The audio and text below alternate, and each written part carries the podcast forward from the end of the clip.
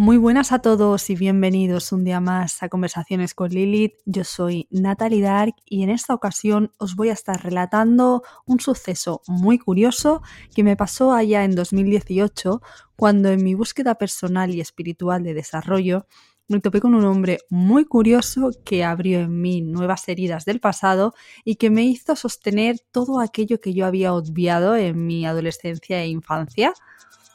Todo sucedió sin motivo aparente. Yo iba a hacer una entrevista por mi patología y acabé creyendo que estaba endemoniada realmente y bueno, lo que sucedió allí cambió mi vida por completo, he de decirlo. Me enfadé mucho en su momento, pero hoy en día puedo decir gracias porque sin ese pequeño empujón hoy no estaría aquí. Así que sin más dilación vamos a empezar a contar esta historia que removió en mí un pasado muy oscuro.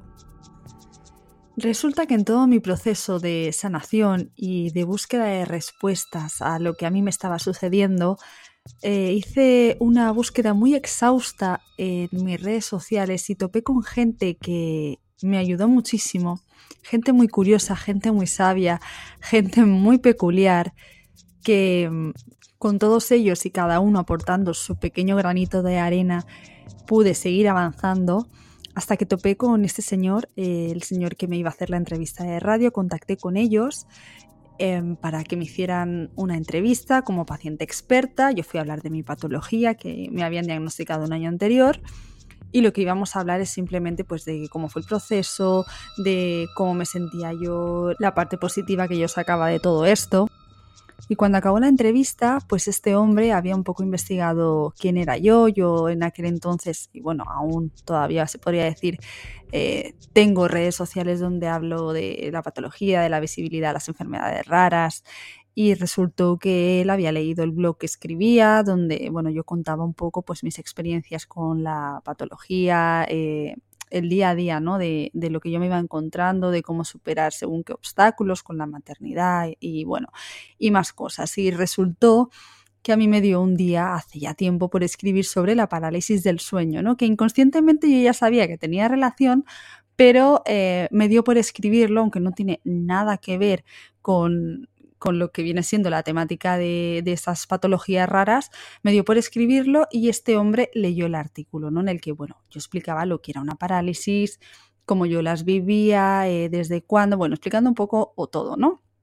Y él se quedó un poco sorprendido porque, mm, bueno, resulta que él era un hombre ateo, era un hombre ateo desde hacía muy poco, que se había pasado a la fe cristiana y me contó su experiencia. Y quiso preguntarme por mi fe, porque él había leído este artículo y se lo llevaba un poco a lo que viene siendo el cristianismo, él entendía la parálisis del sueño como otra cosa y quiso saber eh, en qué creía yo, si era creyente, si era cristiana, si tenía algún otro tipo de culto.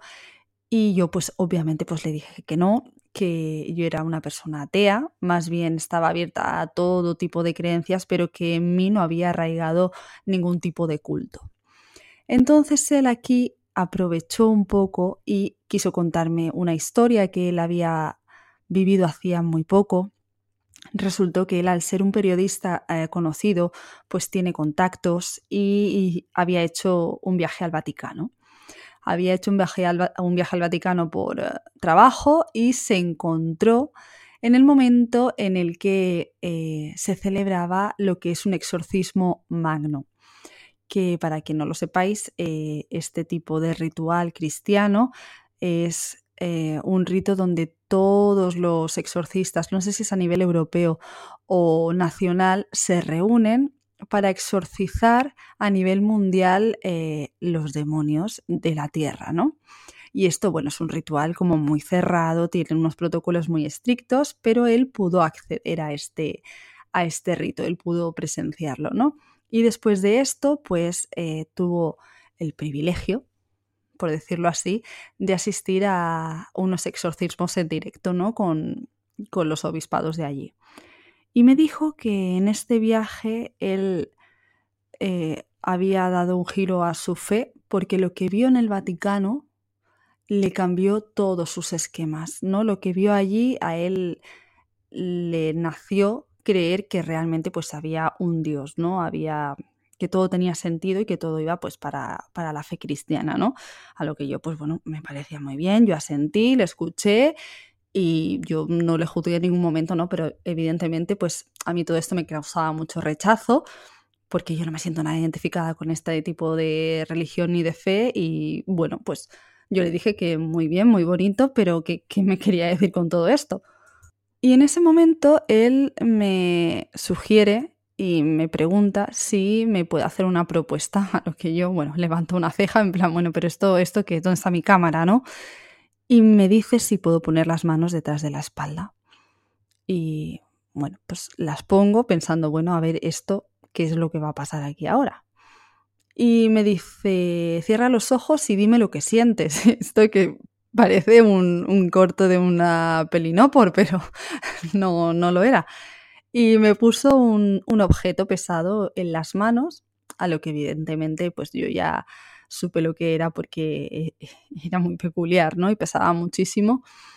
Y abrí los ojos inmediatamente y le dije, ¿me has puesto una cruz? Y cuando saqué mis manos de detrás de la espalda, era una cruz real de exorcista eh, del Vaticano bendecida. Y yo me quedé me quedé flipando y realmente me molestó bastante, pero no porque fuera de cristianismo ni muchísimo menos, sino por la intrusión que este hombre o el derecho que él se había asignado a querer sacar de mí una fe donde no la había. Y encima me pregunta qué es lo que sientes, porque él realmente creía que yo tenía una posesión, que sí, que, que sí que la tenía, pero no desde su criterio, no desde sus bases, o sea, la posesión que yo tenía en aquel momento no, no tenía nada que ver con la fe cristiana. O sea, sí, es una entidad que está dentro del cuerpo y que hay que sacar, pero tal y como lo enraiza la religión católica cristiana, no tiene nada que ver con lo que a mí me estaba sucediendo. Entonces, bueno, yo pillé un rebote del copón porque me, me había sentido invadida y, y realmente estaba enfadada conmigo misma, ¿no? Por la situación. ¿Pero por qué? Porque otra vez, de nuevo, volvía a mí todo el tema espiritual, todo, el remover todo el pasado, todos los fenómenos que yo viví de niña, de la adolescencia, todo aquello que yo quise tirar a la basura, porque no podía sostenerlo, otra vez venía a mí otra vez pensando, porque yo toda la vida he pensado que tenía, eh, que estaba endemoniada, que estaba maldecida, incluso decía, em, pues volvía otra vez. Y era como, no puede ser, o sea, dejarme en paz, yo no quiero saber nada de demonios, ni de eh, temas espirituales, ni de fenómenos paranormales, ni de muertos, ni nada, o sea, olvidarme. Es que llegaba un punto que decías, ostras tú, es que no me puedo escapar de esto. Total, que este hombre tan convencido de que yo estaba poseída me dio la tarjeta de un exorcista eh, para que lo fuera a ver. Que aún la tengo por aquí. Evidentemente no le llamé nunca. No le llamé porque para mí no iba a servir absolutamente para nada que un exorcista me hiciese algo, porque para mí eh, la fe cristiana no está enraizada en mí, entonces no tiene ningún efecto. Y gracias a este suceso, yo salí de allí con una pataleta del copón, llorando, pensando, no puede ser otra vez. Aquí empezó de nuevo, eh, bueno, fue el inicio de decir, bueno, yo esto lo tengo que zanjar ya y tengo que ver por qué se me presenta esta situación una y otra vez. ¿Qué está pasando aquí? ¿Qué hay de verdad en ello y qué no? Y con todo esto, ¿qué os quiero decir?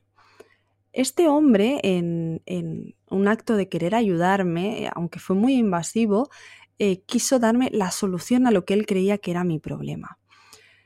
Pero ¿qué pasa? Cuando encontramos profesionales, eh, terapeutas holísticos o profesionales de la salud mental o cualquier tipo de creencia que tengan, tenemos que tener muchísimo cuidado, porque de nada sirve hacer una terapia o hacer un rito o tener unas creencias de otros creyendo que nos va a salvar o que nos va a sanar si nosotros no lo tenemos integrados. De nada me hubiera servido a mí llamar a este hombre eh, exorcista de cristianismo para que me hiciese un exorcismo, porque como yo no lo tengo integrado, no sirve. A mí no me sirve, ni me hubiera servido tampoco poner una vela a las 12 de la noche haciéndole una oración a, yo que sé, la Pachamama, porque tampoco lo tengo integrado. ¿Qué quiero decir con esto? que no os quedéis con nada que os diga un profesional, sino que busquéis vuestra propia esencia y a partir de ahí sacar lo que vosotros consideréis que tenéis que hacer para sanar. Es decir, yo en toda la búsqueda que yo hice encontré mi propio método para, digamos, autoexorcizarme de alguna manera, ¿no? Esto a lo mejor lo contaré algún otro día, pero lo que os vengo a decir es que tengáis cuidado con, con quién os encontráis, que aprendáis de ello, pero que no os dejéis tampoco eh, que os invadan, porque puede hacer muchísimo daño. Imaginaros que yo hubiera sido otro tipo de persona con un cáncer terminal y me viene un tío y me dice que lo que yo tengo es un demonio y que por eso estoy enferma. O sea, es que lo decapito. Lo decapito. En aquel momento pues me pilló medianamente entera y yo pude aprender de lo que se supone que tenía que aprender, pero a otra persona a lo mejor la, la revienta y le destroza. Así que nada, con esta pequeña reflexión y con este testimonio que parece de mentira, pero es muy real, os dejo por hoy, os dejo con este capítulo y nos vemos en el siguiente podcast. Así que un beso y un abrazo.